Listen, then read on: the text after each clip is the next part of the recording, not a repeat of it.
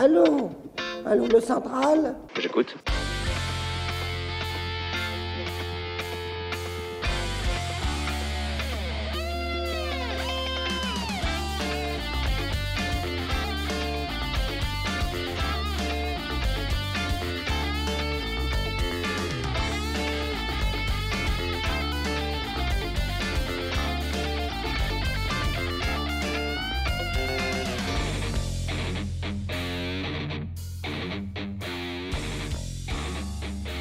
Bonsoir à tous, bienvenue sur les ondes de RFM. L'équipe de la Libre Antenne au complet vous accueille pour sa douzième édition. Émission qui donne la parole aux militants, adhérents et sympathisants d'égalité et réconciliation. Bonjour Béa. Bonsoir Alex. Et un petit signe par-dessus le micro à Monsieur V, toujours fidèle pour assurer la technique. Salut Monsieur V. Alex, ce soir, une émission 100% féminine sur l'éducation, éducation des enfants, Mhm. éducation des esprits au sens large hein, et de toutes les manières d'y parvenir. Émission également sur l'institution éducation nationale que d'aucuns avaient affublé en son temps de charmants surnoms de mammouth et qui a bien veillé depuis. Nous appellerons Evelyne qui va nous parler de ses expériences d'enseignante au sein de milieux radicalement différents. Elle dressera un redoutable état des lieux, une vue d'ensemble de l'institution, de ses paradoxes, de ses travers, à faire frémir tous les parents ou les futurs parents. Pour finir sur une note optimiste, elle sortira de sa manche une liste d'excellents conseils en fin d'entretien pour que nous réussissions malgré tout à tirer notre épingle du jeu. Nous appellerons ensuite Carmen au parcours presque opposé, qui a choisi la solution radicale de l'école à la maison. Elle nous parlera de son cheminement, de ses motivations, de ses tâtonnements jusqu'à acquérir une maîtrise certaine de la situation puisqu'elle a décidé d'en faire un livre. Un guide qui s'adresse aux parents tentés par l'aventure et qui a trouvé comme éditeur, devinez qui Les éditions Contre-Culture. La libre antenne. La libre antenne de RFM. Les auditeurs ont la parole. Allô Bonsoir Evelyne, ici Béa de la Livre Antenne. Bonsoir Evelyne. Bonjour Béa et bonsoir Alex. Bon, merci infiniment de accepter cette euh, invitation au téléphone. Et donc, euh, on est très impatient d'attendre- d'entendre euh, tes expériences et d'abord si tu peux te présenter. Oui, pour commencer. Alors j'ai j'ai fait des études de lettres modernes et d'anglais en parallèle dans une université en province et j'ai eu l'opportunité pendant ma thèse d'être chargée de cours à l'université. Finalement, j'ai décidé de partir enseigner le français dans les écoles américaines à l'étranger pendant une dizaine d'années. C'est un réseau très riche, on peut voyager tout en enseignant. J'ai ensuite décidé de rentrer en France pour euh, pour travailler, comme pour, pour, être, pour devenir professeur des écoles, parce que j'avais envie d'apporter ma, ma, ma modeste contribution à l'éducation nationale. Donc, a- après un séjour à l'étranger, tu as travaillé dans d'excellentes conditions, dans des écoles américaines, et puis tu rentres en France. Voilà, exactement. J'ai eu la chance à l'époque encore de bénéficier d'une- bonne formation dans les UFM Mhm. et j'ai enseigné une dizaine d'années. Je suis ensuite euh, devenue directrice d'école et j'ai eu l'occasion à plusieurs reprises de coopérer à des, des travaux de recherche euh, sur euh, l'enseignement, notamment dans le 93. Mhm. Donc, en fait, tu as fait un peu le, le- le grand écart entre de bonnes euh, conditions euh, d'enseignement dans ces écoles un peu privilégiées et puis un département qu'on sait sinistré quand même. Oui, parce qu'il faut rappeler que... Voilà, mais j'ai juste, fait de l'observation dans le 93. Je n'ai pas enseigné dans le 93. Hein. J'ai enseigné dans, j'ai globalement enseigné dans d'assez bonnes conditions, sauf euh, au début de ma carrière d'enseignante. Mhm. Oui, parce que le- les écoles en- aux États-Unis sont payantes, enfin voire très chères même. Oui, toutes les écoles à l'étranger sont payantes. Les écoles françaises à l'étranger sont payantes aussi. D'accord. Mhm. Mais en France, j'ai travaillé dans des conditions relativement acceptables, au moins la moitié du temps. Mhm. Donc, euh, est-ce que pour toi, l'école que tu as vue euh, d'assez près, dans différentes euh, comment dire, euh, milieux, circonstances, c'est toujours l'école de l'égalité des chances? Voilà, alors ça, il y a longtemps que notre école, malheureusement, n'est plus l'école de l'égalité des chances. J'imaginais que le système était légèrement défaillant quand je quand j'ai décidé de devenir professeur des écoles, mais ce que j'ai vu, c'était c'était encore euh, la situation était bien bien pire que celle que que j'imaginais. Alors ce que je dis, ce n'est pas du tout un scoop. Euh, Il y a des sociologues français qui travaillent dessus depuis longtemps. Euh, Je vais citer tout de suite euh, pour les, les auditeurs qui seraient intéressés Pierre Merle et Agnès Van Zanten, qui depuis longtemps ont travaillé sur les, les mécanismes de la ségrégation scolaire en France et sur les inégalités. Et euh, qui- oui. De- depuis longtemps, ça fait combien de temps qu'ils travaillent là-dessus ou qu'ils observent ce phénomène? Oh, il y a une quinzaine d'années déjà. Mhm. Voilà, on peut, on peut estimer que depuis, le, depuis les années 2000, ce, les, inégalités se sont accrues et, et surtout la, la ségrégation scolaire s'est vraiment, vraiment installée. D'accord, donc, donc presque, presque d'une vingtaine d'années. Alors, bah, est-ce que tu peux nous en parler finalement de, ces, de cette ségrégation scolaire? Alors, la ségrégation scolaire, euh, euh, le, principe, c'est que tout le monde n'aura pas accès euh, aux, mêmes écoles, à la même formation, à la même qualité de formation, ni même ne bénéficiera, pas des mêmes budgets. La première raison de la ségrégation, c'est que l'affectation dans les écoles se fait uniquement en fonction du lieu d'habitation. Oui. Et on sait combien en France le, lieu d'habitation euh, euh, dépend des, des, moyens et pas du tout des choix et des goûts des gens mmh. qui voudraient y aller. Donc, euh, et ça, la, la, donc cette ségrégation due au lieu d'habitation, elle est particulièrement forte à Paris et dans toutes les grandes métropoles régionales. Et euh, dès la maternelle, c'est-à-dire à l'école maternelle, à l'école élémentaire et au collège également, l'affectation se fait uniquement en fonction du lieu d'habitation. Et d'ailleurs, pour citer à nouveau euh, Agnès euh, van Zanten, euh, elle a montré aussi dans un de, de, ses, de ses travaux que parmi les élèves de classe prépa et les élèves des grandes écoles, les deux tiers des parents avaient choisi leur lieu d'habitation en fonction des établissements scolaires du secteur. Oui, oui, effectivement. Oui, tout à fait. Ouais, je me rappelle d'un documentaire qui expliquait ça. Ouais. On, finalement, on achète à un endroit où une école est bonne. Ouais, on, voit, on, voit, souvent même sur les annonces, euh, par exemple, de, de, certains sites oui, tout à fait. sectorisés. Euh, pas en, enfin, on ne va pas citer de grandes écoles, mais voilà, on voit bien le logement où ils disent c'est un argument de vente. Et ça, euh, ça aura pour effet immédiat d'avoir une mixité extrêmement faible dans les écoles euh, françaises. En fait, il y aura des écoles où il y aura essentiellement des milieux privilégiés à 75-80%, et des écoles où au contraire on aura euh, 75 à 80% d'élèves issus de milieux défavorisés. Et euh, ce système est extrêmement strict, c'est-à-dire qu'on ne peut pas avoir de dérogation. Le, le, le, les rectorats dans les grandes villes traquent les adresses des parents. Enfin, on, on ne peut pas y échapper. Euh, le seul moyen d'y échapper, si on peut se le permettre, c'est d'aller dans le privé. Mmh. Voilà. Donc c'est un, euh, voilà, une, une des aides que reçoit le privé. Pour l'affectation au lycée, il y a eu un assouplissement qui a, qui a eu lieu et euh, le lieu d'habitation est pris en compte, mais pas seulement, c'est-à-dire les notes également. Alors, euh, les élèves, de, les bons élèves des, des collèges qui ont résisté à 11 ans d'enseignement dans des conditions pénibles, ils vont parfois pouvoir atteindre des lycées d'excellence. Enfin, c'est le terme utilisé aujourd'hui. Mmh le démontrer, peut-être, je en parlerai un peu plus, un peu plus tard, mais ils, ils vont dans certains lycées d'excellence. Mais le problème, prenons dans le cas de, de, de Paris, c'est que finalement, on va ponctionner les banlieues de leurs bons élèves et on va faire partir les locomotives, les locomotives des, bonnes, des, des classes des banlieues. Et au lieu d'aider les banlieues à progresser, finalement, on va prélever leurs élèves qui vont, qui auront la chance, et tant mieux pour eux, de faire leurs études dans des lycées de renom à Paris. Et euh, alors, je, quand je parle de, de, ségrégation, il y a aussi maintenant un nouveau système, c'est-à-dire que pendant longtemps, il y avait, euh, pour être dans les bonnes classes, dans les lycées, pour être dans les bons collèges, on choisissait le latin, on choisissait l'allemand. Et euh, peut-être que vous avez remarqué que maintenant, finalement, le latin, on, on, on cesse de l'enseigner et qu'il n'y a pas eu de fortes protestations. Et je me suis demandé pourquoi, et en fait, je crois avoir trouvé la réponse. Je pense que maintenant, la ségrégation ne se fera plus avec le latin, avec l'allemand elle se fera par la maîtrise des langues étrangères. Et là, il y a des disparités absolument énormes en France. Euh, L'enseignement des langues étrangères est censé commencer à l'école élémentaire.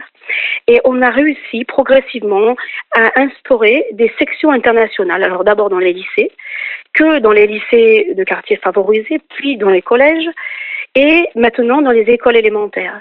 Vous-même, peut-être, vous n'avez pas entendu parler de ça que dans des écoles publiques françaises euh, à Paris, mais dans les autres métropoles régionales, il y a des sections internationales dans lesquelles les enfants peuvent, étudier dès le début une langue étrangère. Vous, êtes au courant de ça? Non, pas vraiment. Non. Et moi, la première fois, moi et aussi beaucoup d'autres de mes collègues, la première fois qu'on a entendu parler de ça, on est extrêmement choqués parce que dans l'école de la République, comment est-il possible mmh. que certains élèves aient accès à des filières d'excellence, pour citer euh, le mot qu'ils emploient, et que d'autres n'y aient juste pas accès? Ce n'est même pas qu'il n'y ait pas les capacités intellectuelles, c'est que ça existe seulement dans certaines écoles. Et les procédures d'admission sont assez opaques.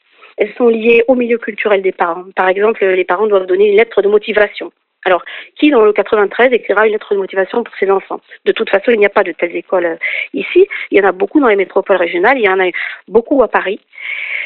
Et euh, on va sélectionner comme ça pour ces sections internationales. Donc dès le, dès le CE2, parfois dès le CE1, on va sélectionner comme ça les bons élèves dont les parents ont fait de bonnes élèves, de, bonnes lettres de motivation, des élèves euh, qui sont triés aussi sur la discipline, hein, donc euh, ils doivent être dociles, attentifs, et eux, dès le début, ils vont bénéficier donc de crédits de formation supérieurs à la moyenne des élèves français de la part de l'État. Mmh. Quand tu parles de crédits de formation, c'est finalement qu'est-ce que coûte à un enfant qui, qui, qui apprend euh, le fait que ses professeurs soient bien formés, le fait qu'ils soient dans de bons locaux, qu'il y ait des options qui n'existent pas ailleurs, c'est ça? Alors, ça, ça, ça c'est il y a, tout un. Je vais, vous, je vais vous donner le détail de tout ce que.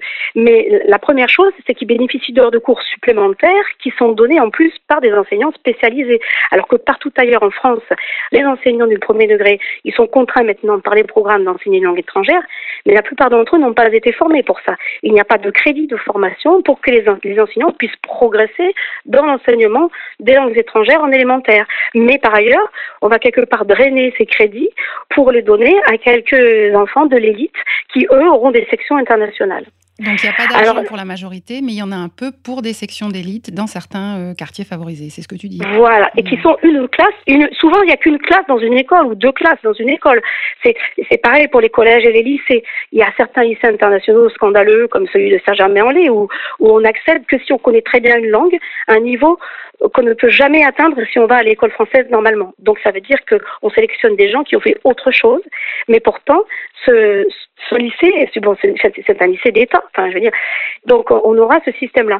Mais après en termes de coûts, puisque vous mettez le point là-dessus, donc là moi je mettais c'était quelques heures de cours en plus par des professeurs spécialisés. Mais si on parle des coûts, euh, là, là les, les, chiffres sont, sont ahurissants. Il y a une étude qui avait été menée conjointement par, euh, par des syndicats et les maîtres, les, les maires des, communes rurales et des communes moyennes, ainsi que les, maires de certaines métropoles, sur les crédits de fonctionnement que la mairie attribue à l'école. Il faut savoir que on a ce système en France où c'est la mairie qui entretient l'école, qui attribue les crédits de fonctionnement alors que l'État paye les enseignants et les recrute. Eh bien, euh, ce, cette, cette, étude, qui n'est pas ancienne, montrait que les crédits de fonctionnement allaient de 1 à 10. Donc là, on parlait des heures de cours supplémentaires. Maintenant, on a ces crédits de fonctionnement de 1 à 10. il y a donc des écoles où, où, où on n'arrivera même pas à mettre en place les programmes parce qu'on n'aura pas assez d'ordinateurs pour faire passer les diplômes euh, d'informatique. On n'aura pas les crédits pour acheter des livres et on n'aura pas les sorties scolaires, on, ne fera pas venir des intervenants. Prenons le cas de Paris encore, qui est vraiment euh, surprivilégié. À, à, Paris, par exemple, en école élémentaire, on a des enseignants de la ville de Paris qui viennent euh, dispenser les cours de musique, d'art plastique et de PS. Donc ils ont des enseignants spécialisés partout ailleurs. Les enseignants sont polyvalents, ils, ils, enseignent toutes ces matières, mais ils ne sont pas spécialisés. Et alors, à Paris, il y a comme ça, je ne sais pas, 800 professeurs de la ville de Paris qui interviennent dans toutes les écoles de Paris. C'est un luxe énorme. Et ils vont enseigner forcément euh, euh, la musique de, de mieux mmh, qu'un mmh, enseignant qui n'est pas spécialisé. Pendant ce temps-là, l'enseignant, il est ou libéré pour préparer quelque chose de mieux, ou alors on va faire des demi-groupes. Et les demi-groupes, on va voir que la, France, elle souffre d'effectifs euh, quand même très élevés dans les classes. Et donc à Paris, on va avoir ce luxe d'avoir les enseignants, ça c'est encore quelque chose en plus. À, ces crédits de fonctionnement, on ajoute encore autre chose, la coopérative scolaire. Donc, les écoles dépendent de la mairie, elles sont comme un service de la mairie. Elles n'ont pas de budget de fonctionnement propre. Donc, dans toutes les écoles en France, je pense que dans les écoles de, vos enfants aussi, on, a une coopérative scolaire. Mmh. Cette coopérative scolaire, elle fonctionne euh, avec les dons des parents. Ce, sont des dons qui sont tout à fait libres. Eh bien, dans, dans, dans, des villes comme Paris ou dans d'autres métropoles régionales, une classe peut bénéficier de, de 1000 euros par an. C'est fréquent. Une classe, hein, je dis pas une école. Parfois, ça, montre, ça, monte dans, dans, dans, dans, certains quartiers à 1500 euros. Alors que dans d'autres, dans d'autres endroits en France, la classe, elle aura 100 euros par an, 150. Voilà. Donc ça, ça vient s'ajouter au crédit de fonctionnement et aux cours et aux enseignants qu'il y avait dans d'autres écoles. Après, euh, donc ça, c'est déjà purement financier. Donc déjà, rien que financièrement, ce sont des faits concrets. Hein. Je veux dire, ce ne sont pas des scoops, ce sont des données que tout le monde peut avoir partout. Donc on a déjà des, un budget extrêmement différent euh, selon les élèves. Après, il y a une dernière chose encore qui est très importante, c'est que dans les métropoles encore, c'est-à-dire, on va prendre très particulièrement Paris, euh, Bordeaux, Nantes, Nîmes, euh, dans toutes ces métropoles-là, les enseignants, ils ont un niveau d'études bien supérieur aux enseignants de euh, départements plutôt défavorisés. On va citer le, le 93 par exemple. Donc ils ont eux-mêmes, pour leur formation, ils ont coûté à l'État beaucoup plus d'argent, ces enseignants. Ils ont souvent fait des doubles cursus, il y en a pas mal qui ont fait des thèses. Vous avez des tas d'enseignants à Paris qui ont fait des thèses ou qui n'ont même pas terminé. Mais et, ils ont été dans des bonnes universités, ils ont fait des options, etc. Et donc, ces enseignants-là, qui ont déjà fait beaucoup plus d'études, ils vont enseigner aux élèves des milieux favorisés. Bon, alors à Paris, il n'y a pas que des écoles favorisées. Toutes les écoles qui sont sur le tour, euh, le long du périphérique, sont extrêmement défavorisées et ressemblent énormément aux écoles de la banlieue, sauf qu'elles sont quand même beaucoup mieux dotées financièrement. Et elles ont les cours Mais- de la ville de Paris en plus. Elles ont quand même. Et ils ont les cours, ils ont les professeurs de la ville de Paris, ils ont les enseignants de Paris quand même, ils, ils ont les dotations budgétaires. Ils n'auront comme, comme faiblesse que l'absence totale de mixité, c'est-à-dire euh, c'est-à-dire de, de, de 70-80% de- de- de- d'enfants issus de milieux défavorisés. Mais, mais du coup, dans, le- mais dans le 93, par exemple, qui peine à recruter ces enseignants, euh, il y a, il y a des, des, des, des- des données, des statistiques qui sont données chaque année. Je me rappelle même un article du Figaro il y a deux ou trois ans qui disait, ben voilà, dans le 93, maintenant, euh, on, a, on a tellement de mal, c'était il y a trois ans, je crois, à recruter les enseignants qu'on a, on les a admis jusqu'à 4 de moyenne. Oh C'est-à-dire que le non, mais c'est Ah atterrant, mais c'est tous les ans comme ça. C'est-à-dire que le, le- le département de la Seine-Saint-Denis a besoin de 1600 professeurs chaque année. C'est énorme. Donc chaque année, on va avoir, on, on souhaite recruter 1600 professeurs. Donc on fait un concours qui pourtant devrait être semblable à celui de, de Bordeaux, Nîmes, et Nantes. Et on fait un concours plus facile, on le note de manière plus large, Mhm. et même en prenant les, les enseignants jusqu'à 4 de moyenne, on arrive à combler que 1200 places sur 1600. Et si- si si je peux me permettre, j'a- j'avais un, un ami qui m'avait parlé en fait d'un système de crédit que en fait euh, les, les professeurs ont des crédits qu'ils gagnent au fur et à mesure de leur carrière et qu'en fait ils peuvent dépenser ces crédits pour être affectés quelque part. C'est-à-dire en fait qu'ils vont que par exemple le coût pour être affecté dans une zone difficile est très faible. Par contre, s'ils veulent être affectés par exemple en Corse en fin de carrière, c'est extrêmement. Enfin, quand je dis cher, c'est une sorte de points en fait qu'ils cumulent. Voilà, les points, ce sont, ce sont les points d'ancienneté, c'est tout. Oui, c'est ça. C'est-à-dire que il est difficile d'être affecté en Corse. La Corse, c'est ce qui est le plus difficile. Euh, la Réunion, la Guadeloupe aussi. C'est-à-dire que d'une part, le concours est très difficile parce qu'il y a tellement de gens qui voudraient y être. Il y a beaucoup de Corses qui voudraient enseigner en Corse et qui ne peuvent pas. Et ensuite, si on veut y être muté, il faut avoir énormément de points d'ancienneté. On peut, on peut accroître les points d'ancienneté. Mais alors ça, c'est le, tous les fonctionnaires fonctionnent de la même Mhm. manière. Mais on peut accroître ces points d'ancienneté quand on travaille dans des zones d'éducation prioritaire. Exactement. Là, on, on, euh, quand on cumule certaines années, on Ouais. arrive à, mais, mais les différences ne sont pas, abso- ne sont pas énormes. Oui, Mais de toute façon, et, et, et ça ne suffit pas à motiver les gens pour venir Mhm. travailler dans le 93 où on a des conditions de travail extrêmement pénibles. Alors qu'est-ce qui se passe dans le 93 où on a déjà des enfants issus des milieux défavorisés qui bénéficient de dotations budgétaires bien bien moindres on va avoir aussi des vacataires. Il n'y a pas de vacataires à Paris, il n'y en a pas à Bordeaux, il n'y en a pas à Nantes ni à Nîmes Mhm. ni en Corse. On va avoir des vacataires, donc des gens qui ne sont même pas capables d'avoir quatre au concours. Voilà. Ou alors, c'est- des gens qui sont peut-être pas présentés au concours parce qu'ils savent qu'ils ont du boulot. Peut-être, il y a Ouais. aussi ça. Alors, attention, moi je ne dis pas que tous les enseignants ont un niveau désastreux, hein, c'est pas du tout mon propos. Il y aura dans tous les, dans, dans les meilleurs, dans les, les les 300 premiers qui ont été euh, admis, ils sont certainement extrêmement bons et deviendront de bons professeurs.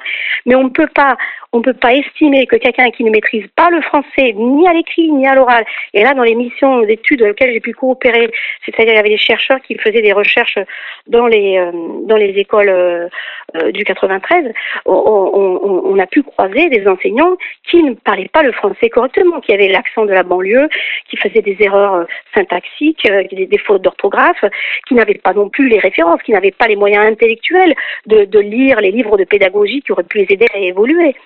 C'est-à-dire que là où on en a le plus besoin, on aura le moins. Le moins de budget, le moins d'enseignants formés, etc. Avec des enseignants qui sont recrutés à 4 de moyenne ou, ou pas d'enseignants qui ne maîtrisent ni le français ni les pratiques pédagogiques. Attention, je reprends, je ne voudrais pas que ce froisse les enseignants du 93. Il y a Mhm. d'excellents enseignants dans le 93. Mhm. Ouais, je très courageux. Et, et, mais, mais, mais je veux dire, pour le recrutement aujourd'hui, on en est arrivé là. Mhm. on, baisse intentionnellement effectivement les, les, critères en fait pour pouvoir malheureusement pour pouvoir brasser plus parce qu'il y a une telle demande et peut-être il y a un désamour de la part de, des personnes qui veulent pas y aller, tout simplement.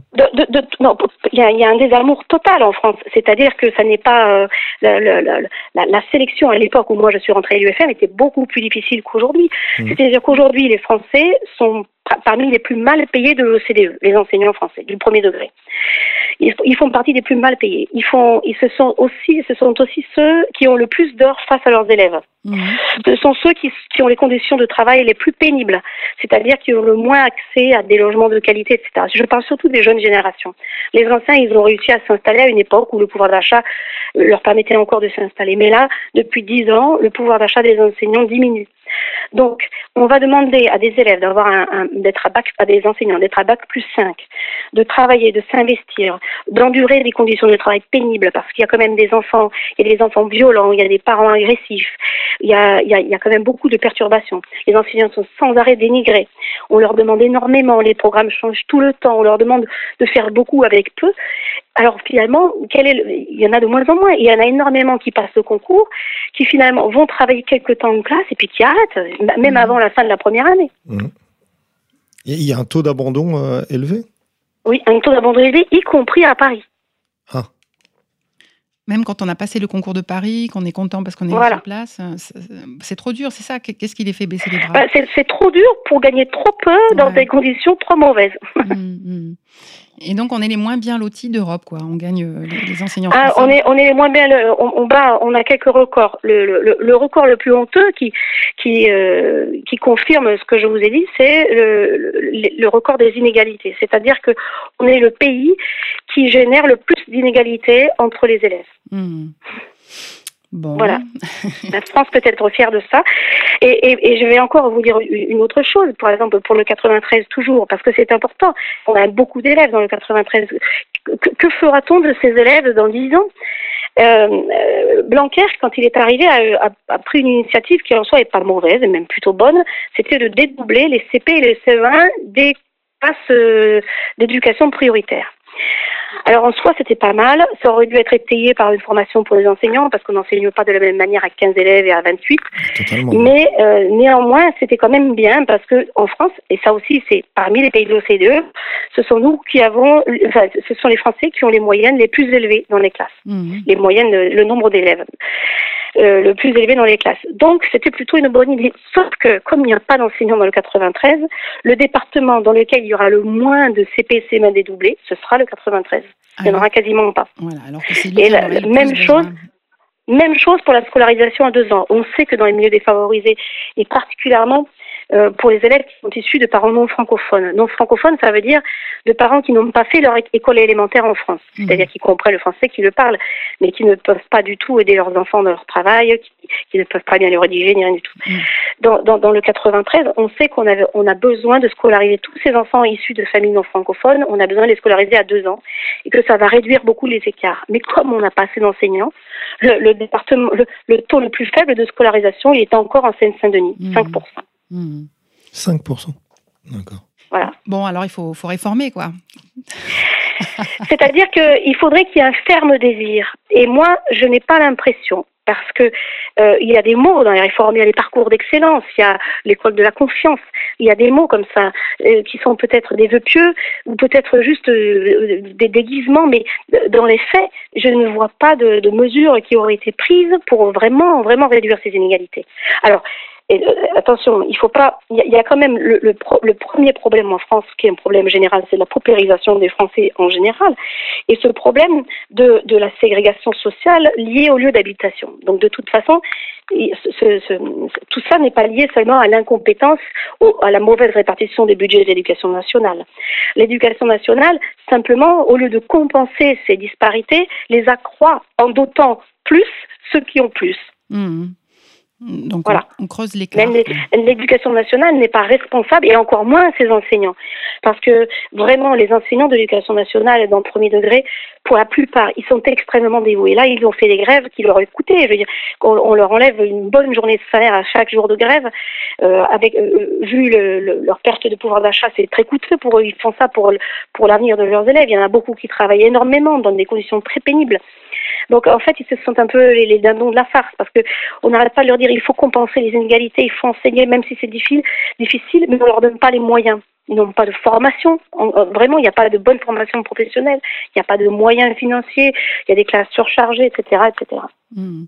Bon, quand je parlais de réforme, je sais que c'est une plaisanterie parce qu'en fait, depuis 20 ans, les réformes s'enchaînent. Est-ce que ça change vraiment? Quel est ton avis là-dessus? Euh, moi, je j'ai pas l'impression. Alors, les réformes, d'abord, alors, je veux dire, je vais répondre de manière assez large. Euh, d'abord, les réformes sont mises en œuvre de manière très très différente en fonction des académies. Ça, c'est la première chose. Et il y a, il y a une espèce de, de, de vœu qui est lancé par le ministre, comme ça. euh, Parfois, moi j'appelle ça parfois des caprices idéologiques euh, d'un ministre. Et puis après, les académies vont le mettre en œuvre de manière différente. Ça va dépendre de l'adhésion de, de l'inspecteur d'académie, qu'on appelle aujourd'hui le DAZEN. Ça va dépendre de l'adhésion des autres inspecteurs, des enseignants.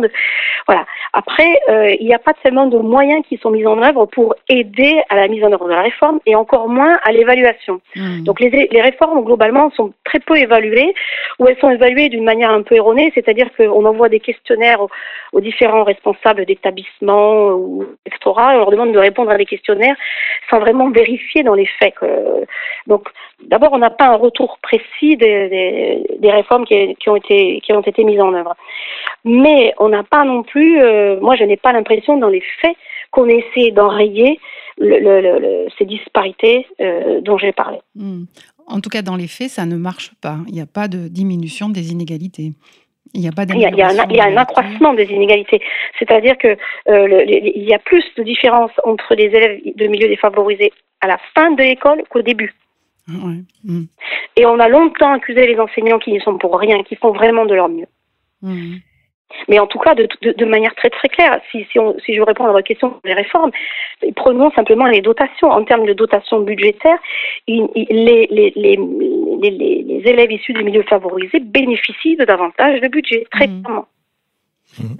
Oui, donc, donc, On se retrouve dans un, dans un système euh, bourdieusien. Il disait que c'était la, la reproduction de, de, de la classe sociale propre. Et en fait, on est, on est parfaitement là-dedans.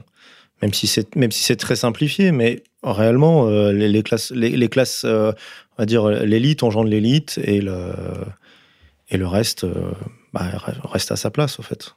Oui, mais je, crois que c'est encore pire que ça, malheureusement. Il y a quelqu'un, Ah. je ne sais pas si je voulais citer, mais on dit maintenant qu'il n'y a plus d'héritiers. À la manière de Bourdieu, il y a des initiés. hmm. Parce que même au Mm, sein des vrai. classes favorisées, maintenant, il va y avoir des parcours d'initiés, c'est-à-dire des parcours où vraiment, il va falloir savoir où est l'école et le collège, où il y aura ci et ça, Tout comment choisir telle et telle option. Et, et la réforme du lycée, elle va dans ce sens. C'est-à-dire que maintenant, avec ces espèces de troncs communs, d'options, etc., les initiés vont savoir quelles sont les options vont devoir choisir pour, et, et pour pouvoir ensuite accéder aux meilleures formations d'excellence encore à l'université. Parce que le système maintenant, il s'est reproduit à l'université.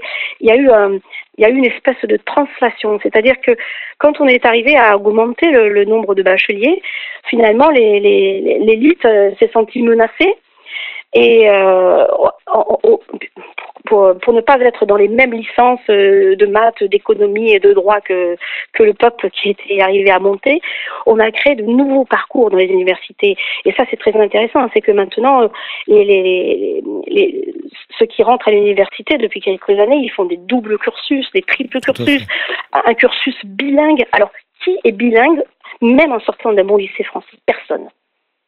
Même moi, j'étais une très très bonne élève en anglais, je n'aurais pas pu faire des études de droit à l'étranger en première année. C'est ce qui se propose maintenant. Et donc l'élite a trouvé, c'est-à-dire que même parmi les classes favorisées, il y a encore une élite d'initiés qui saura exactement où mettre les enfants à l'école, au collège, au lycée, et après choisir le parcours ultra sélectif à l'université qui fera qu'ils seront dans des petits groupes, dans des promos de 50, euh, 50 élèves, et ils seront entre eux. Ce que faisait remarquer Agnès Van Zanten, c'est que il n'y a plus du tout de mixité et ces élèves qui sont maintenant dans les parcours euh, d'excellence, comme on le dit si bien, donc des parcours réservés à l'élite, c'est-à-dire dans lesquels auxquels nous, nous, je dis nous, euh, je, vous mets, mhm. on peut pas accéder parce que parce qu'il faut habiter au bon endroit, il faut avoir le désir de le faire, les moyens financiers, il faut il faut avoir décrypté le système. Et eh bien même parmi les milieux favorisés, il y aura une élite qui va se réserver encore les meilleures places. Et tout ça aux frais de l'État.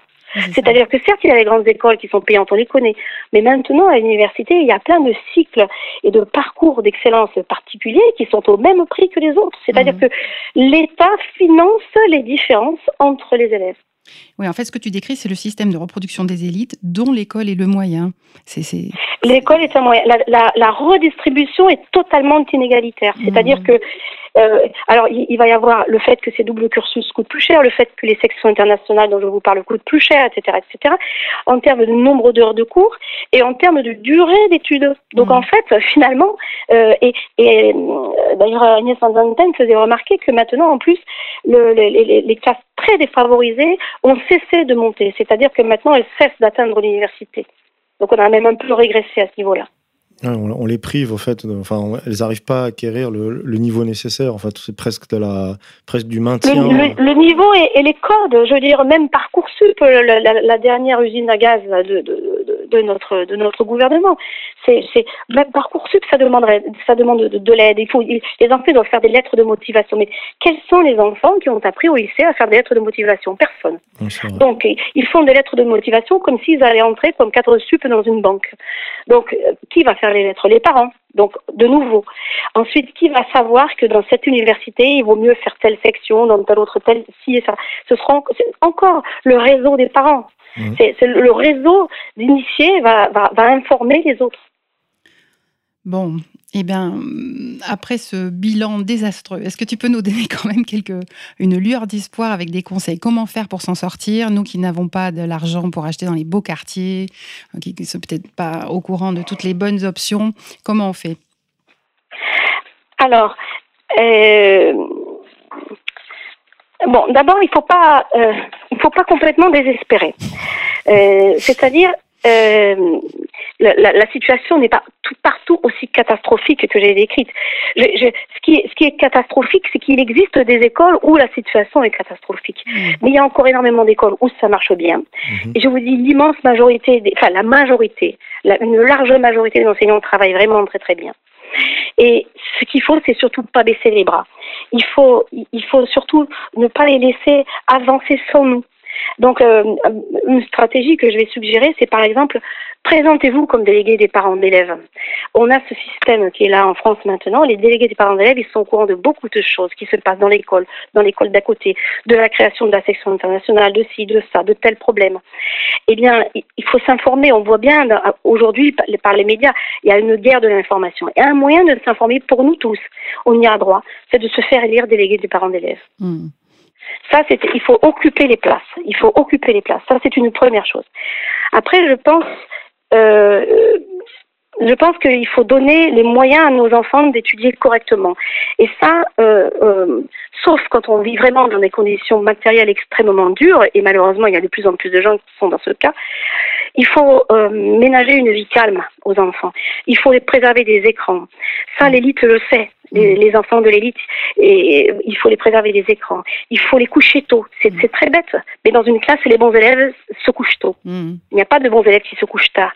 C'est-à-dire qu'il faut maintenir un, cadre très serein. Il faut, il faut jouer avec ces enfants. Il faut les, il faut les féliciter. Il faut les encourager. Il faut leur donner confiance en eux. Il faut nous ne pas désespérer parce que ça va déteindre sur nos enfants. Si nous désespérons, ça déteindra sur les enfants. Il faut y croire. C'est vraiment important. il y a encore des moyens. Il y a la, la, question pour, pour, pour beaucoup de, de, de, parents, la question qui peut se, se poser peut-être, c'est de c'est de savoir si on va choisir le public ou le privé. Oui. Mmh, tout à fait. Oui, voilà. Alors, euh, moi, je vais répondre aussi à quelque chose de général. En général, il vaut toujours mieux choisir le public. D'abord, parce que c'est normal, c'est que c'est un peu, c'est un droit qu'on a, et que de manière générale, les enseignants du public sont beaucoup mieux formés. Il y a de très bons enseignants dans le privé, c'est pareil, je le dis de manière générale, le niveau d'études est supérieur et en général, ils ont reçu une meilleure formation. Donc, euh, en plus de ça, les classes sont moins chargées et euh, vous êtes quand même de les plein classes droit. Sont moins chargées dans le public? Les classes sont moins chargées dans le public, oui. Ah ouais. Mmh. Voilà. Donc ça, ça pour, pour différentes raisons, si c'est possible, il faut toujours, il vaut mieux choisir le public partout où on sera. Maintenant, il y a des situations à éviter. Il y a des écoles qui sont très dures. Il ne faut pas se voiler la face. On refuse d'en parler. Mais il y a des écoles où, pour faire classe, on doit ceinturer un élève qui est en train d'essayer de vous taper ou de taper un autre. Ça arrive. Et ça arrive beaucoup plus souvent qu'on ne voudrait le croire. Les classes où, par exemple, vous avez 70-80% d'élèves dont les parents n'ont pas fait l'école primaire en France je ne dis pas qu'ils sont nés, mhm. c'est-à-dire des, des, des, enfants qui ne, qui ne maîtrisent pas le français. Il a, euh, dans ces classes-là, euh, euh, on, on, va devoir faire un tel travail pour rattraper le niveau de langue qu'on n'aura jamais rattrapé, d'ailleurs à la fin de, de, de, la scolarité primaire, ni même à la fin du collège. On va faire un tel travail pour rattraper le niveau de français qu'on ne va pas arriver à, à, faire le programme sérieusement. Donc, quand on a des écoles, la, la, où la mixité n'est pas respectée. La mixité, c'est quelque chose de formidable. Vous voyez, eux, ils parlent d'excellence, et moi, je parle de mixité. La mixité, quand elle est vraie, c'est-à-dire que vous avez un nombre, une proportion raisonnable d'enfants de milieux très favorisés, favorisés, moyens, populaires, et issus aussi de l'immigration, euh, à ce moment-là, quand on a une vraie mixité, on a une véritable alchimie. Les études se passent bien, les élèves progressent. Les bons élèves sont aussi bons, mais par contre, tous les autres avancent bien plus. Mais ça, on a, on a très très peu d'écoles. Donc si vous avez la chance, alors ça va arriver dans les petites villes de province. Alors si vous avez la chance d'être dans une école ou dans un collège où il y a une véritable mixité, eh bien allez-y. Allez-y parce que c'est riche. Mais si vous n'avez à votre disposition qu'une école où il n'y a pas de mixité, c'est-à-dire 60-70% d'élèves euh, qui ne parlent pas le français correctement, on, ne peut pas réussir dans des conditions comme ça. Hmm. Et là, à ce moment-là, il faudra envisager le privé. Mais le privé, euh, d'ailleurs, euh, le, recrutement de privé ne se fait que pas, il se fait rarement en dehors de, d'établissements de, renom, je sais pas moi, le Stanislas, les grands bourgeois, les, les, francs bourgeois, etc. En général, le recrutement du privé, il se fait pour éviter le public. Voilà. et, donc, et, et, donc, quand on n'a pas le choix, il faut l'éviter. Je veux dire, il ne faut pas se voiler la face. D'accord. Donc, tu veux dire que quand on, ne peut pas faire autrement que l'école à côté, il y a 80% d'enfants qui sont issus de parents qui ne parlent pas le français, ça va être un sacré euh, obstacle et il vaut mieux à ce moment-là euh, mettre son enfant dans le privé. Il, vaut mieux parce que on ne peut pas s'imaginer la différence de niveau de langue. Il y a des enfants en maternelle à Paris à 3 ans qui parlent beaucoup mieux le français que des enfants de 8 ou 9 ans dans des classes de justement où il n'y a pas de mixité. On ne s'imagine pas les. On doit expliquer des mots rudimentaires toute la journée dans ces classes-là. Et, et la, la, la, la, langue, c'est ce qui vous aide à réfléchir, à formaliser, à comprendre les problèmes. Comment va-t-on Voilà, en résolution de problèmes en mathématiques, les, les enfants de, de, de, qui ne sont pas vraiment issus de, de, milieux francs, ils ont un mal dingue à comprendre les, les, les énoncés des problèmes. Hmm. Donc, de toute façon, on n'a pas le choix. Mais et si jamais on s'y met, c'est-à-dire que si jamais on décide vraiment de, justement, on baisse pas les bras, on se dit non, si, on va y arriver. Oui, les, les, ces enfants de, l'élite aussi, ils ont une faiblesse, c'est que ils sont, ils sont soumis à une pression dingue, à une compétition dingue. Ils ont parfois pas confiance en eux. Alors il y en a certains, si, mais il faut pas croire que heureusement d'ailleurs, c'est rassurant que parce qu'ils bénéficient de tout, ils vont réussir tout beaucoup mieux. Non, et nous, on a le moyen, c'est-à-dire d'être, de, de, de, vivre, euh, je dirais, euh, ça fait un peu à l'ancienne, mais un mhm. peu avec humilité. Donc on va se coucher tôt, on va jouer ensemble, pas au Monopoly, mais peut-être au Scrabble avec les petits, on va construire des châteaux, on va faire des choses, on va passer du temps avec eux, on va les encourager on va pas euh, sacraliser l'école, mais on va euh, lui réserver une place où on la respecte. On va questionner notre enfant le soir en lui disant tiens qu'est-ce que tu as fait, qu'est-ce qui t'a intéressé, qu'est-ce qui était difficile, et euh, l'amener à revenir sur ce qu'il a fait. Il faut absolument intégrer les devoirs de classe, mmh. les devoirs de l'école dans la vie quotidienne. Ça ne se discute pas si on les fait ou pas. Ça fait partie des choses comme de se laver les dents. Mmh. Il ne faut pas en faire trop, mais il faut les faire bien. Et là il y a aussi un secret quand même, mais c'est dans tout dans la vie, mais ça se voit particulièrement à l'école et surtout à l'école élémentaire, mais encore au collège, c'est la régularité. Mmh. Si jamais vous permettez à votre enfant d'avoir une vie régulière, de faire les devoirs tous les jours, tout ce qu'on va faire petit à petit, ça va se construire. Et il y a aussi une autre chose, parce que il y a des professeurs qui disaient ah il faut rien apprendre par cœur, il faut rien faire. Moi je suis pas pour le par cœur. Le par cœur est utile pour certains outils, il faut pas dire non. Mais euh, par exemple, si vous voulez des enfants vraiment performants scolairement, qui soient disponibles pour réfléchir, il faut qu'avant de réfléchir, ils maîtrisent les outils. Donc, donc il faut avoir un minimum d'orthographe, de conjugaison, surtout connaître ses tables, connaître Mhm. les bases du calcul. Ça, c'est pas une fin en soi.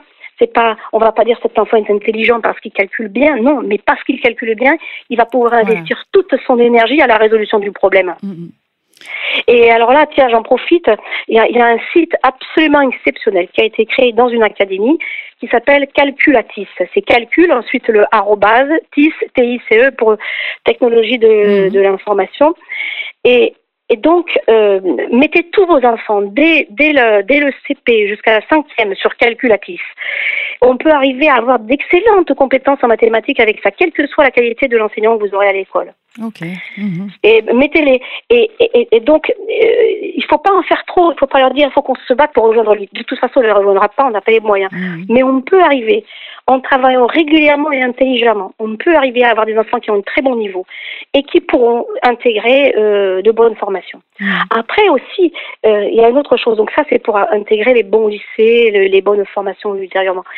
Une- en, en France, l'élévation du niveau euh, de formation des enseignants a conduit à, quelque chose de bizarre, c'est-à-dire à mépriser finalement l'enseignement professionnel.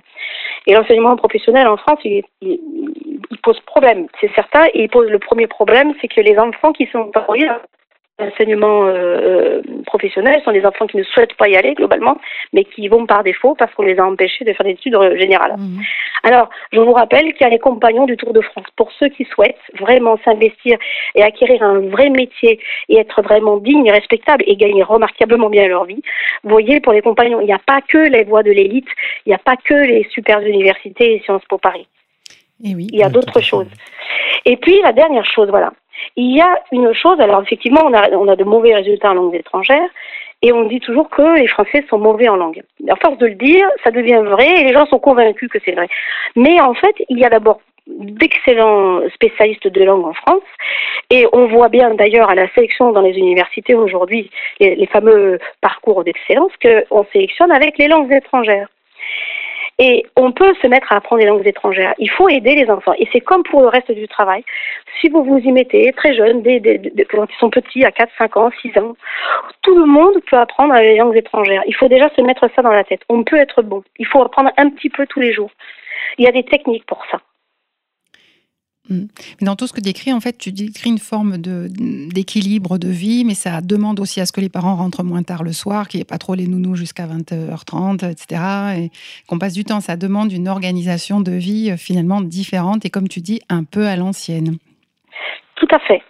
C'est-à-dire qu'il faut, euh, il, il faut, voilà, le- le- si euh, pour les enfants, et je vais dire à la limite, même les enfants de l'élite, ils, ils souffrent d'avoir leur nounou jusqu'à 20 heures tous les soirs, de ne pas voir leurs parents, d'avoir des parents stressés, parce que ils sont, il faut pas croire, ils sont pas en, en termes de, de, de, de sécurité familiale, ils sont pas privilégiés. Ils ont la sécurité du logement, ils savent, ils sont pas inquiets, ils vont dès la maternelle euh, passer des vacances à l'étranger, à droite à gauche, et ils feront les stages à l'étranger qui feront qu'ils sont bien meilleurs en langue. Ça, c'est Mhm. certain. Mais nous, on peut arriver à avoir des enfants stables, des enfants confiants. Et pour ça, il faut être simple, il faut avoir une vie simple, il faut être, il faut, il faut, il faut assumer d'être ce qu'on est. Il n'y a pas de honte à pas être un- de l'élite. Hmm, Ah, tout à fait. absolument. Ouais, ouais. Ouais, c'est le, le- le- le- monde moderne, euh, malheureusement, pèse beaucoup sur, euh, sur euh, les parents et peut-être qu'un petit peu s'en isoler, euh, ou plutôt, euh, c'est-à-dire s'en détacher, ça va favoriser quelque chose qui, qui est de l'ordre de l'intime. Euh, rien, que, rien que passer plus de temps avec ses enfants, moi, je, je, je, le vois, je le constate, euh, c'est énorme. Ouais, c'est énorme et c'est énorme pour eux. Et puis, vous voyez, de, sans, sans, sans en parler l'école, mais les questionner, c'est très important de lui dire qu'est-ce que tu as aimé, qu'est-ce que tu n'as pas aimé? Parce que là, il va voir qu'on s'intéresse, donc ça valorise les efforts qu'il fait. Et puis, il va revenir sur ce qu'il a fait, non pas d'une manière purement scolaire, mais d'une manière en se détachant, en réfléchissant, en prenant de la distance, donc en grandissant intellectuellement. Donc il faut prendre le temps effectivement de faire tout ça. Et là-dessus, nous on a des armes parce que on peut faire ce choix-là. Eux ils sont sous la pression parce que maintenant vous avez, en fait, euh, c'est l'offre pédagogique. Il va y avoir euh, tel lycée va pro- proposer telle et telle et telle option et telle et telle option. Alors du coup les parents de l'élite ils vont quand même, être, même s'ils ont des réseaux qui les aident, ils vont être stressés, ils vont dire ah est-ce qu'il vaut mieux que je mette dans ce lycée ou dans ce lycée telle ça, option. Et puis finalement l'autre il va devoir alors bon on va lui donner des cours supplémentaires en, en, en chinois parce que si effectivement s'il est bon en chinois il, il, arrivera là, etc. Donc finalement, il y a une pression, une tension, et, et, et ça ne permet pas aux enfants de grandir sereinement. Donc nous, on a cet outil-là. Mm. Ouais, et, et, il ne faut surtout pas les, les, les, les, jalouser, mais il y a un moyen de ne pas rester à la traîne. Tout à fait, oui. C'est aussi voilà. Et ça, c'est travailler régulier, c'est intégrer la régularité de la vie, le travail régulier tous les mmh. jours, tous les jours un petit peu, tous les jours. Penser à se reposer, passer du temps, faire, aller se promener, ramasser des champignons, je ne sais pas, tout ça. En tout cas, jusqu'à la fin de l'élémentaire, c'est le plus important. Mmh. Et, et, euh, et c'est vrai que, par exemple, alors voilà, les élites, ils ont des cours de musique, des cours de danse, des cours de. Je pense que c'est bien, effectivement, quand on peut, quand on a les moyens financiers, quand les enfants ont les moyens d'assumer ça, parce qu'il y a des enfants qui sont fatigués. Et quand les enfants le peuvent, oui, la musique, ça les aide à se développer. Mais trop, c'est trop aussi. Il faut rester mesuré. Mmh. Il faut Donc, rester mesuré. La régularité, ouais. la mesure, les relations interpersonnelles dans la famille, passer du le temps. Jeu, le jeu, penser le jeu. à jouer avec mmh. eux. et, et euh, pas forcément énormément, et en tout cas à les encourager à jouer de temps en temps. Ben, moi, je vais les construire, je suis le papa, on va construire un truc en Lego, c'est absolument incroyable. Pensons à les féliciter, à valoriser ce qu'ils font. Et aussi une autre chose, dans le quotidien, euh, en leur donnant des responsabilités. Et nous, on peut le faire. La nounou aura beaucoup plus de difficultés, la nounou du privilégié. On leur donne des responsabilités. On va mettre la table. Et comme ça, il va apprendre à compter quatre couteaux, quatre fourchettes. Les, compétences mathématiques, elles peuvent s'acquérir dans une espèce de quotidien comme ça. Mmh. Et en tout cas, pensez aux langues. Il y a, moyen. Il y a, d'abord, il y a des méthodes de langue. Avec, euh, il suffit d'apprendre deux phrases par jour tous les jours pendant cinq ans pour parler bien une langue. c'est, c'est pas compliqué. Pour ceux qui ont un tout petit peu d'argent, j'ai, j'ai honte, mais il y a des tas d'étudiants, dans les métropoles en tout cas, on a plein d'étudiants étrangers. Ils, ils, proposent des cours de langue à 15 euros. Vous avez deux ou trois enfants, vous voulez les mélanger avec ces enfants de la famille d'à côté. Vous faites venir quelqu'un une fois par semaine à 15 ou 20 euros. Et vous demandez qu'il prépare un petit programme à réviser tous les autres jours. Et bien pendant une heure, ils vont entendre un bon accent, ils vont, ils vont parler, échanger des mots, ça suffit. Et après, si pendant la semaine, vous veillez à ce qu'ils apprennent effectivement les, le vocabulaire et les structures, surtout apprendre par cœur, pas du vocabulaire et des phrases, et bien finalement, en, en, en, s'ils font ça pendant toutes leurs années de l'élémentaire, si vous n'avez pas la chance d'être dans la section bilingue de telle école de privilégiés, eh bien, vous pouvez avoir des enfants qui maîtrisent assez bien une langue. Merci infiniment, Evelyne. On t'écouterait parler encore longtemps, mais je crois que le message est bien passé pour tous les conseils. Mmh, merci beaucoup, en tout cas. en tout cas, il faut surtout il faut garder espoir. Moi, j'ai ouais, décrit ouais. des choses qui sont catastrophiques. Il y a beaucoup d'endroits où ça se passe encore très bien. Mmh. Ce qui est choquant, c'est l'injustice. C'est ça. Ça n'est pas perdu pour tout le monde, loin de là. C'est très difficile pour certains, mais il y a quand même, on va dire, la majorité des gens qui peut arriver à s'en sortir si on reste raisonnable. Mmh. Et, voilà. Et si on fait le bon bilan qu'il y a à faire quand même, et si on a les clés, en fait, tu nous as expliqué qu'il fallait décrypter le système pour pouvoir s'en sortir. Alors... Ça va. Et alors là, pour le décrypter, il y a des choses. Je disais, pour euh, faites-vous élire délégué des parents d'élèves. En général, ils ont du mal à recruter. Ça demande pas tellement de temps d'être délégué parent d'élèves. Mais là, vous allez être au courant de tout. Et vous pourrez aider. Je veux dire, c'est aussi notre fonction à nous d'aider. Quand on est au courant, on doit aider les autres. On doit les informer. En étant délégué des parents d'élèves, on arrive à décrypter décrypter beaucoup mieux. Après, il y avait un, conseil qui va vous paraître drôle, mais par exemple au lycée, on peut conseiller à nos enfants de, se syndiquer. Les syndicats lycéens, bon, certes, ils sont très gauchistes, etc., mais ils ont une bonne réflexion globale. Et eux, ils ont des outils de décryptage, ils ont des gens qui les aident à décrypter. Et le cas échéant, s'il y avait des problèmes, ils pourraient aussi les aider. Et euh, moi, je ne vais pas faire de la pub, mais c'est vrai que si vous regardez l'UNL, par exemple, ils ont une posture très saine sur la Palestine, sur ci, sur ça. Ils ont des choses, donc politiquement, on n'est peut-être pas d'accord avec tout, mais, mais d'être syndiqué, ça va permettre aux lycéens, par exemple, de, de, d'avoir des outils de décryptage. Et avec la réforme du lycée, aujourd'hui, je pense que c'est fondamental. Mmh, Parce que même les enseignants sont perdus avec la réforme du lycée. D'accord. Merci Evelyne. Ah, écoute, merci à toi, merci pour, pour je tous vous les en conseils. prie. Je... Merci pour la touche optimiste aussi. Ouais, on en a besoin. Ouais. Ouais, c'est vrai qu'après tout ça. Bon, ben merci, merci à vous, merci d'avoir de m'avoir donné cette occasion de, de partager. Ça sera bien utile. À bientôt. Au revoir Evelyne. Merci, au revoir. À bientôt. Au revoir. Allô Allô Allô, allô La libre antenne. La libre antenne de RFM. Les auditeurs ont la parole. Allô Bonsoir Carmen, c'est Béa de la Libre Antenne. Bonsoir Carmen, ici Alexandre de la Libre Antenne. Bonsoir. Merci pour cet appel. Donc on était très intéressés par euh, ton parcours, ta décision. Est-ce que tu peux commencer par te présenter? Oui, alors bah, je, je commencerai par me présenter euh, en tant que mère de deux enfants euh, de 3 et 7 ans. Euh, voilà, je suis femme euh, active euh, actuellement, mais j'ai aussi été euh, mère au foyer. Mhm. Euh, voilà, et je travaille euh, auprès d'enfants. D'accord.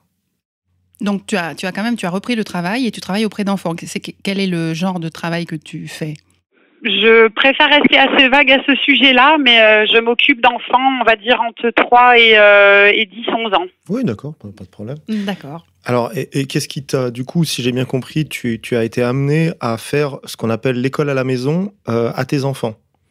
Tout à fait.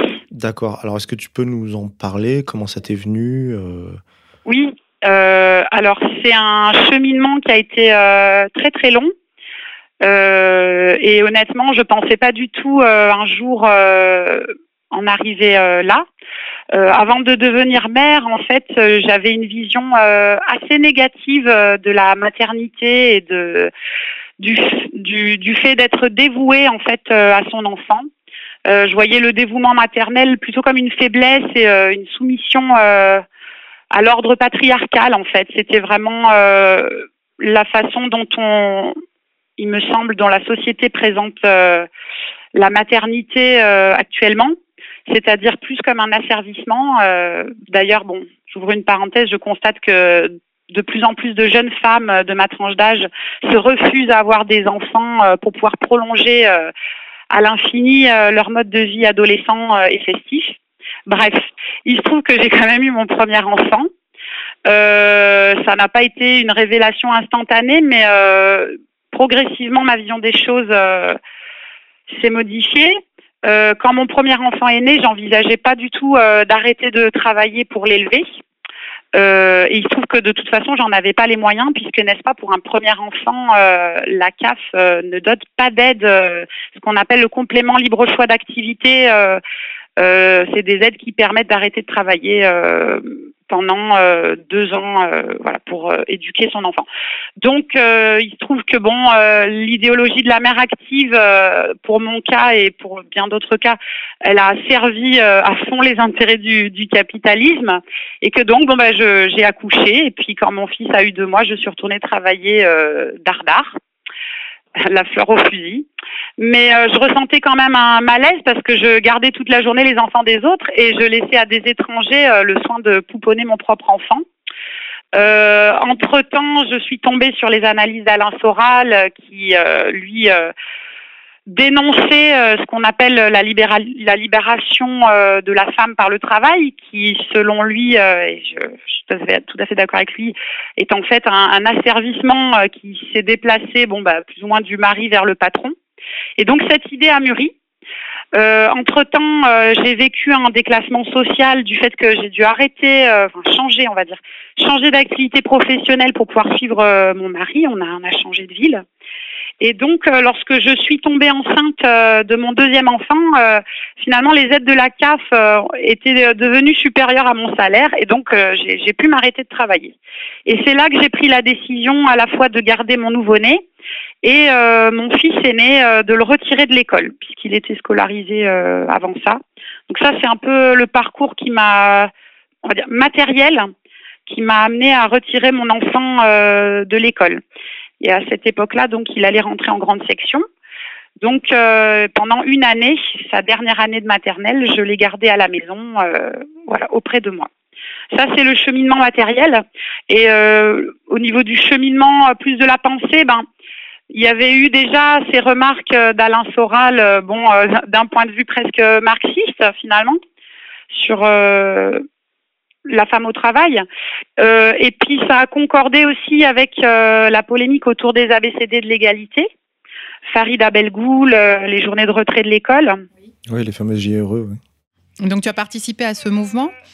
Donc moi personnellement, euh, j'ai pas participé au mouvement parce que mon fils était encore trop jeune quand il y a eu euh, les ABCD de l'égalité et les journées de retrait euh, de l'école. Par contre, quand mon fils est entré en, euh, en moyenne section de maternelle, euh, il était dans une école privée et j'ai été invitée euh, par l'école hum, en question a participé à une réunion en fin d'après-midi au sujet de l'éducation sexuelle. Donc ça ne le concernait pas directement, ça visait plus les élèves de CM1, CM2.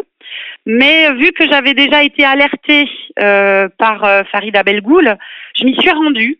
Et j'ai été stupéfaite de constater que cette euh, réunion qui s'est déroulée vraiment en tout début d'année scolaire, hein, au mois d'octobre si je ne me trompe pas, euh, avait pour but finalement de dévoiler aux parents d'élèves le contenu de cours qui avait déjà eu lieu.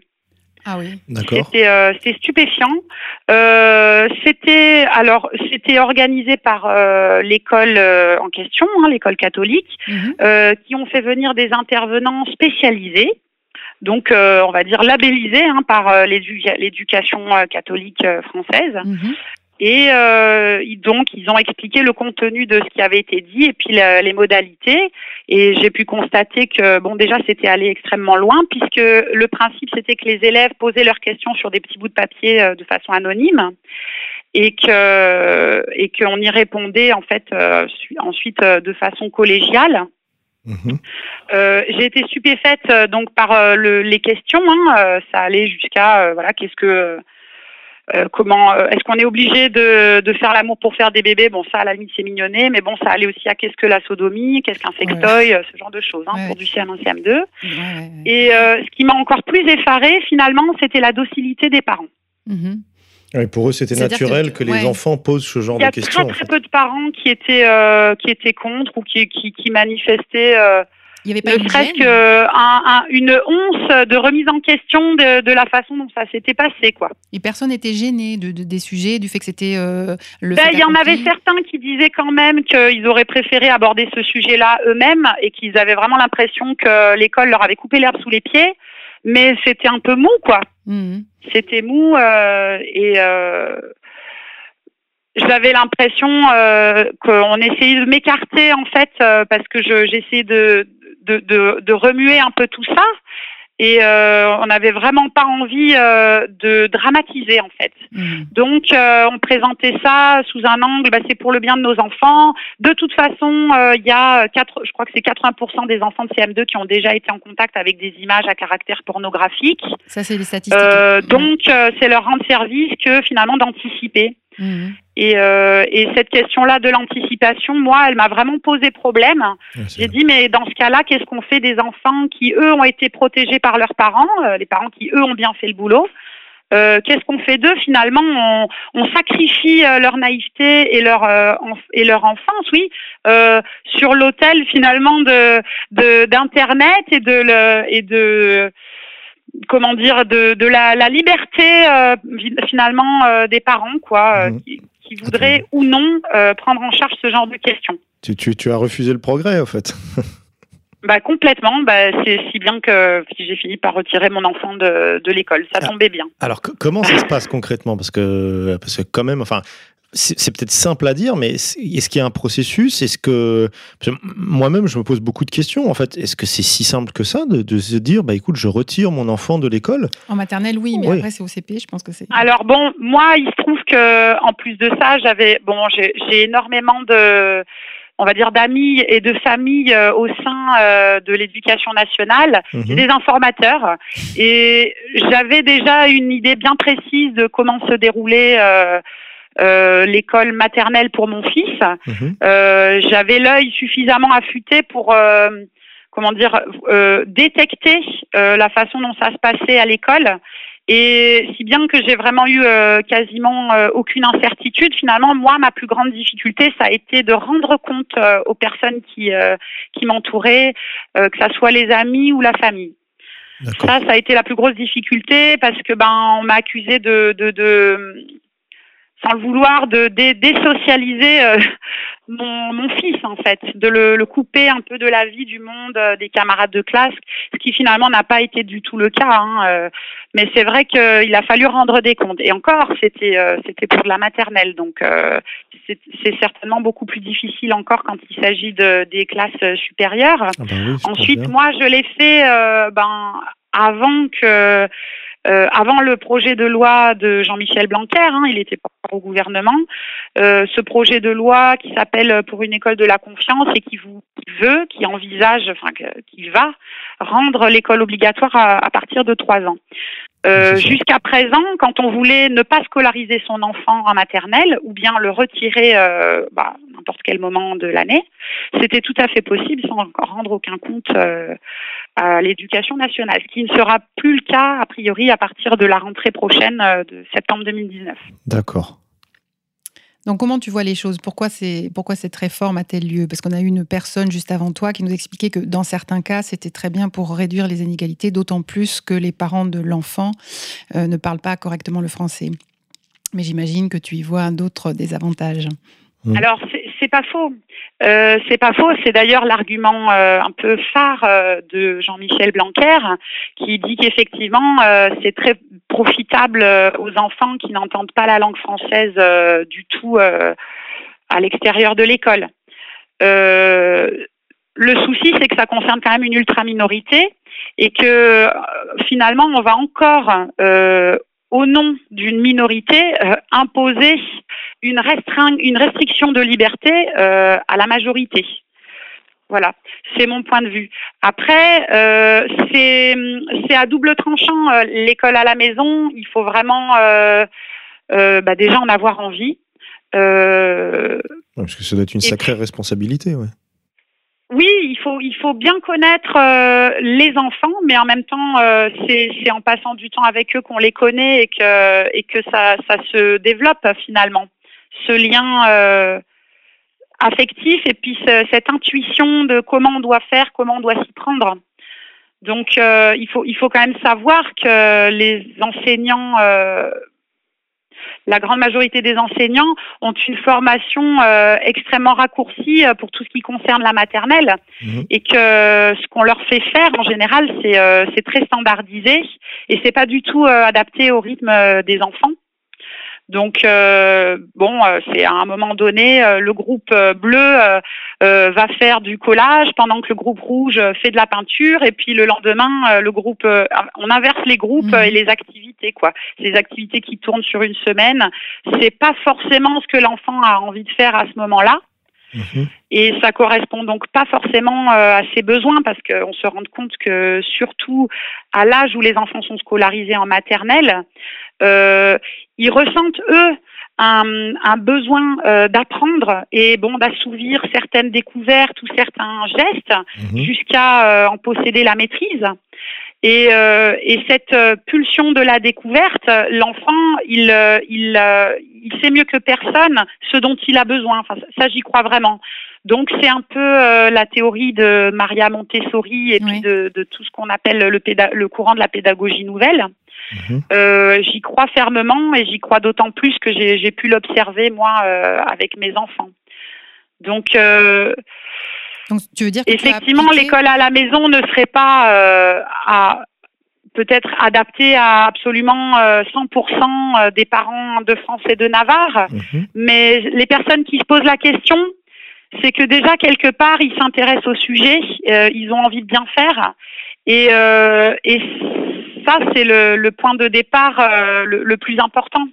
Une enseignante, euh, souvent, elle, euh, elle, elle a des classes surchargées. elle essaye de, de, parer au plus pressé, finalement, au plus urgent.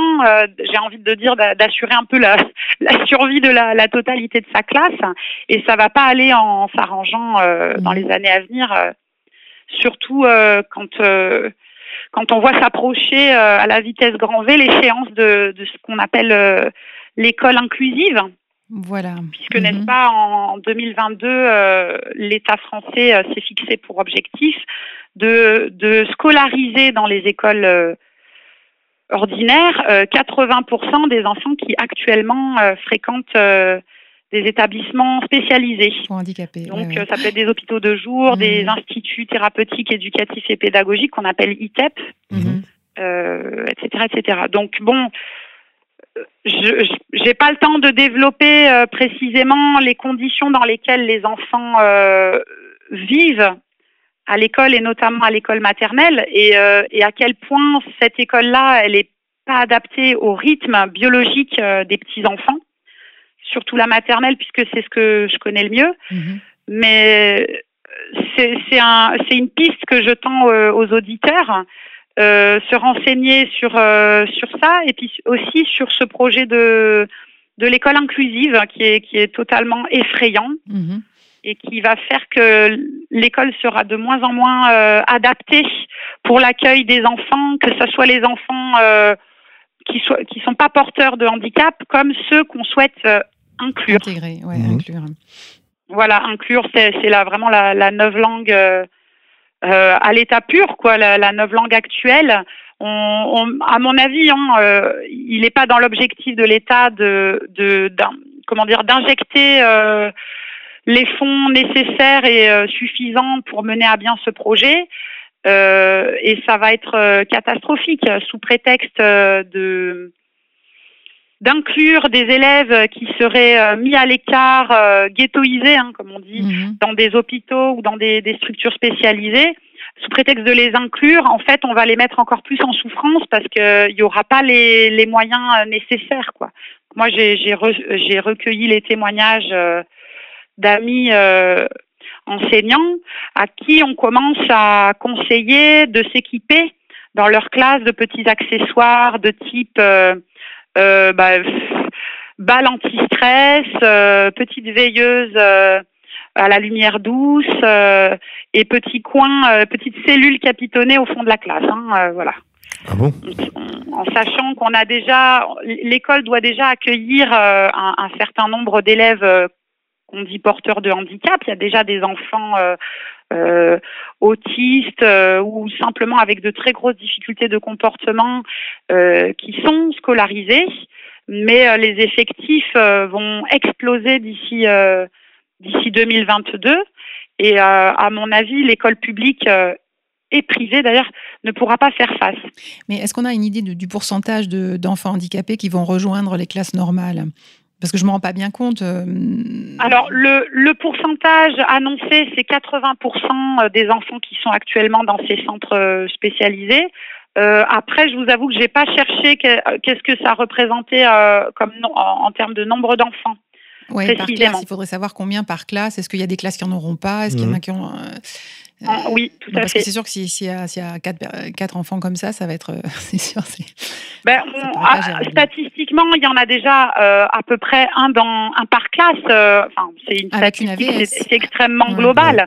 Euh, c'est un enfant par classe avec une, une assistante donc de vie, une AVS mmh. pour les classes supérieures parce que mmh. ces enfants-là, quand ils arrivent en maternelle, souvent ils n'ont pas été détectés. Euh, et donc euh, la, mise en place euh, d'une assistante d'une AVS, elle prend du temps. Ça nécessite des démarches administratives. Souvent, il faut un an pour que tout ça soit mis en place. Et encore, les AVS, elles sont rarement accordées à temps plein. Donc ces enfants, bah, au mieux, ils sont scolarisés à temps partiel euh, le temps qui correspond à la présence de leur AVS.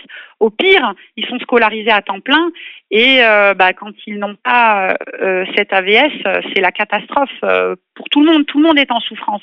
Ces enfants-là, les premiers, les autres élèves de la classe qui font régulièrement face à des situations d'urgence qui sont stressantes pour eux, et puis les enseignants aussi. Hein, qui parfois il y a, y a, des situations qui sont dangereuses, hein, des élèves qui, qui, qui se mettent, euh, qui, qui, qui, font des crises en fait, euh, et puis qui se mettent en danger, qui mettent les camarades en danger, euh, qui font voler les tables, les bancs, hmm. ça, ça, arrive. Hmm. Donc on fait plus que de la discipline ou de, et on n'arrive plus à faire grand chose. On assure la survie, hein. ouais. tout à fait. Donc bon, déjà il y avait eu euh, cette thématique de l'éducation à la sexualité qui, euh, qui sort complètement du domaine de l'instruction. En plus, on va demander de plus en plus aux enseignants bah, de d'instruire et d'éduquer euh, des enfants porteurs de handicap, enseignants qui, qui n'auront pas reçu la formation pour cela. Et finalement, c'est une école qui petit à petit est complètement vidée de, de sa fonction initiale, originelle, qui était d'instruire, euh, on dérive de plus en plus vers euh, l'éducatif, euh, voilà, l'éducatif et sans l'instruction. Donc euh, c'est des, des, têtes qui sont de moins en moins bien faites, qui sortent de l'école. Hein.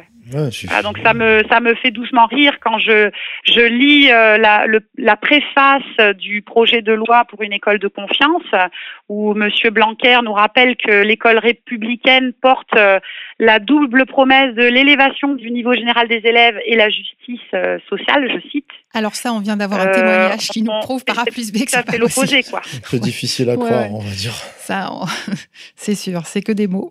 Mm. Et donc finalement, c'est ces deux éléments qui t'ont euh, orienté vers ce choix, ce choix de retirer tes enfants et de, t'occuper de l'instruction de tes enfants euh, à la maison. Tout à fait. Alors moi j'ai quand même une question. Comment est-ce que comment est-ce que tu organises ta journée en fait finalement? Alors déjà, la première chose que j'ai faite, ça a été de me mettre en contact avec euh, d'autres familles mmh qu'on appelle non-sco pour non scolarisés, donc d'enfants non scolarisés. Euh, à cette époque-là, j'habitais dans, dans une grande ville, donc euh, c'était vraiment euh, assez simple.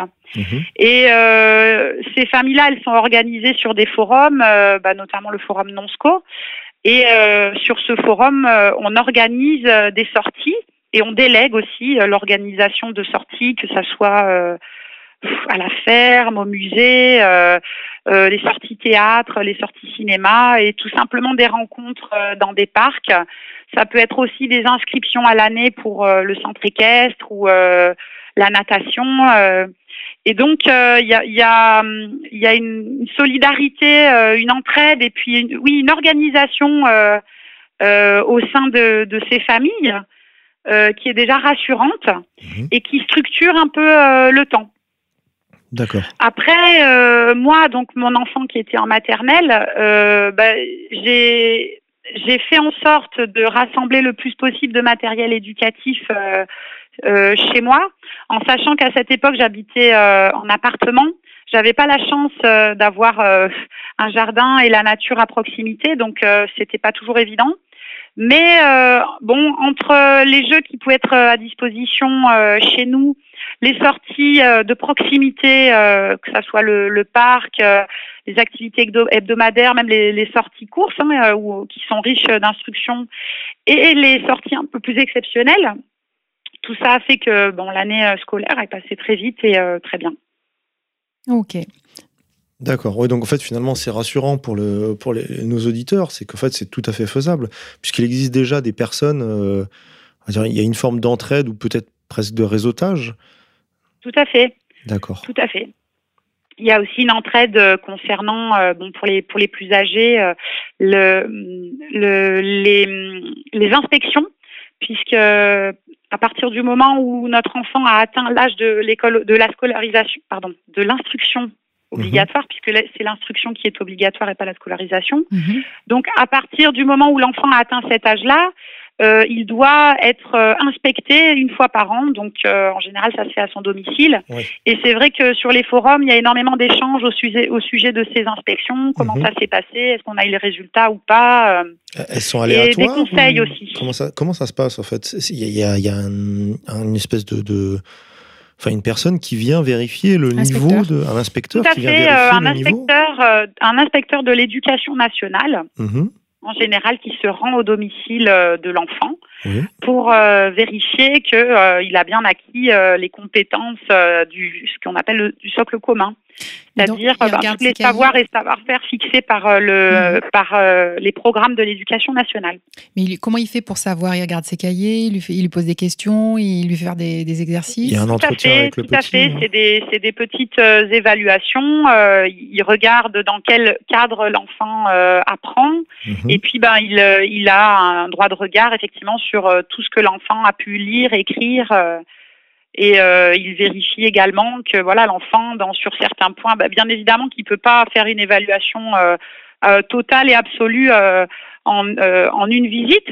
Mhm. et c'est pour ça que souvent, d'ailleurs, les parents se plaignent que ce sont des que ces inspections sont, sont très partiales et bon, il y a, y a, quand même pas mal de témoignages qui disent que souvent les inspecteurs ont un regard pas très bienveillant vis-à-vis des parents qui font euh, ce mhm. choix-là. c'est vrai que c'est bah, déjà parce que c'est connoté, oui, bien sûr, forcément. Mais bon, c'est pas les parents qui sont évalués, c'est quand même l'instruction de l'enfant. Mmh. Tout à fait. Mmh. Tout à fait. Après, le, cadre euh, joue énormément. Mmh. Oui, bien sûr. Et, dans ton cas personnel, ça s'est toujours bien passé? Enfin, en as vécu? Ben, Moi, dans mon cas, justement, j'ai pas eu à en subir euh, puisque euh, mon enfant était en âge d'être en maternelle et qu'à cette époque-là, ça n'était pas obligatoire. Donc, moi, personnellement, j'ai pas eu à rendre de compte à un inspecteur. Et ensuite, euh, mon enfant a été rescolarisé en CP cette année et tout s'est très bien passé. Euh, on a expliqué à la maîtresse qu'il euh, il avait été déscolarisé durant son année de, de grande section. donc, ce qui lui a permis à elle de mieux comprendre pourquoi notre fils avait certains retards, on va dire. Et euh, il a rattrapé très vite ce retard. Euh, et aujourd'hui, il fait partie des meilleurs élèves de sa classe. Mhm. D'accord. Et euh, ce que tu appelles retard, c'est qu'est-ce que tu entends par retard Parce que c'est tout de suite un mot très péjoratif. Tout à fait. Bah, c'est forcément un retard par rapport à une norme, mais par exemple, moi, je lui avais pas, je lui avais pas appris à réciter l'alphabet. Voilà. Donc, il savait reconnaître certaines lettres, mais en fait, la façon dont moi je lui ai appris, euh, il connaissait le son des lettres avant de connaître leur nom. Et comme le son de la lettre ne correspond pas forcément toujours à son nom, mhm. euh, il avait parfois du mal à retrouver le nom des lettres et il n'avait pas appris euh, l'ordre dans lequel elles sont énumérées, l'ordre alphabétique. Voilà, par exemple. Et donc, comment t'es venue l'idée d'écrire un guide?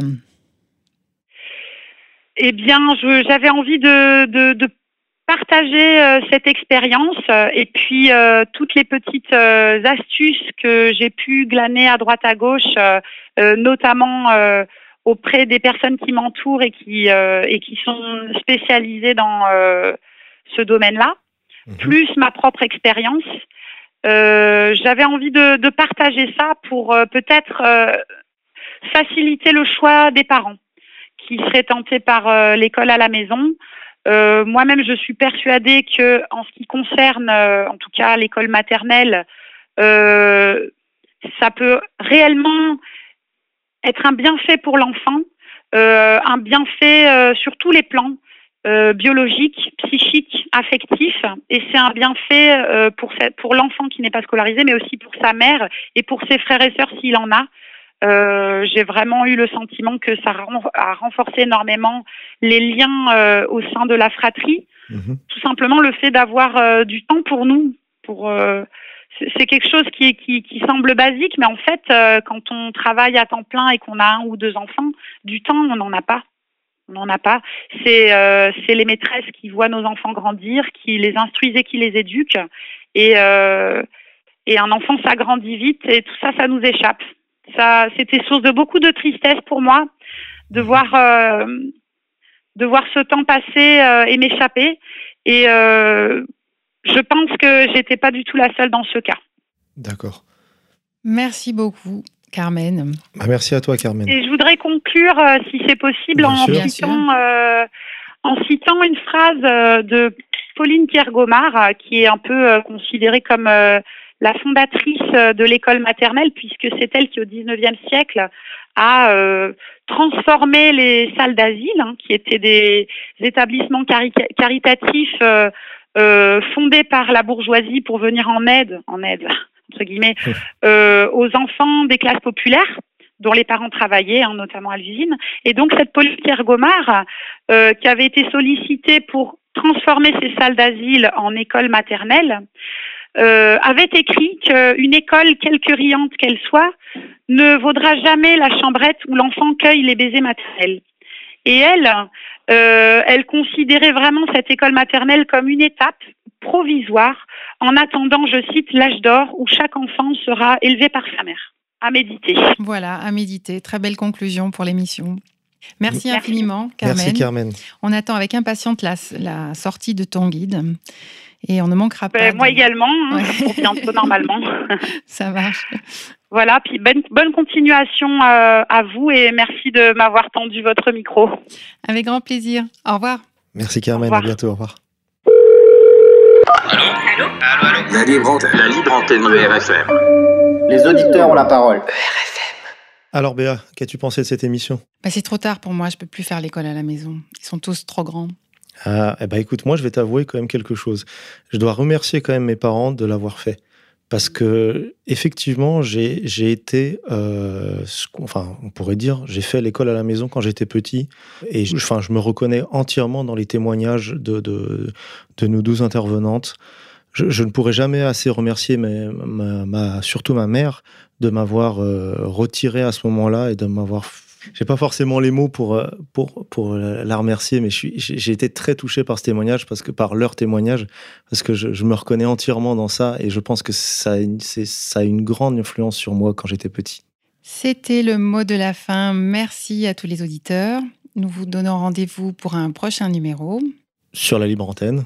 Et je recommande à tous les auditeurs et auditrices de, donc, de lire et de se procurer l'ouvrage de Carmen euh, quand il sortira. C'est noté. Chers auditeurs, je vous rappelle que le financement participatif d'égalité et réconciliation a été remis en place. Nous comptons sur votre générosité. Chers auditeurs, n'oubliez pas le nerf de la guerre. À bientôt, Béa. À bientôt, Alex. Salut, monsieur V. Au revoir, monsieur V.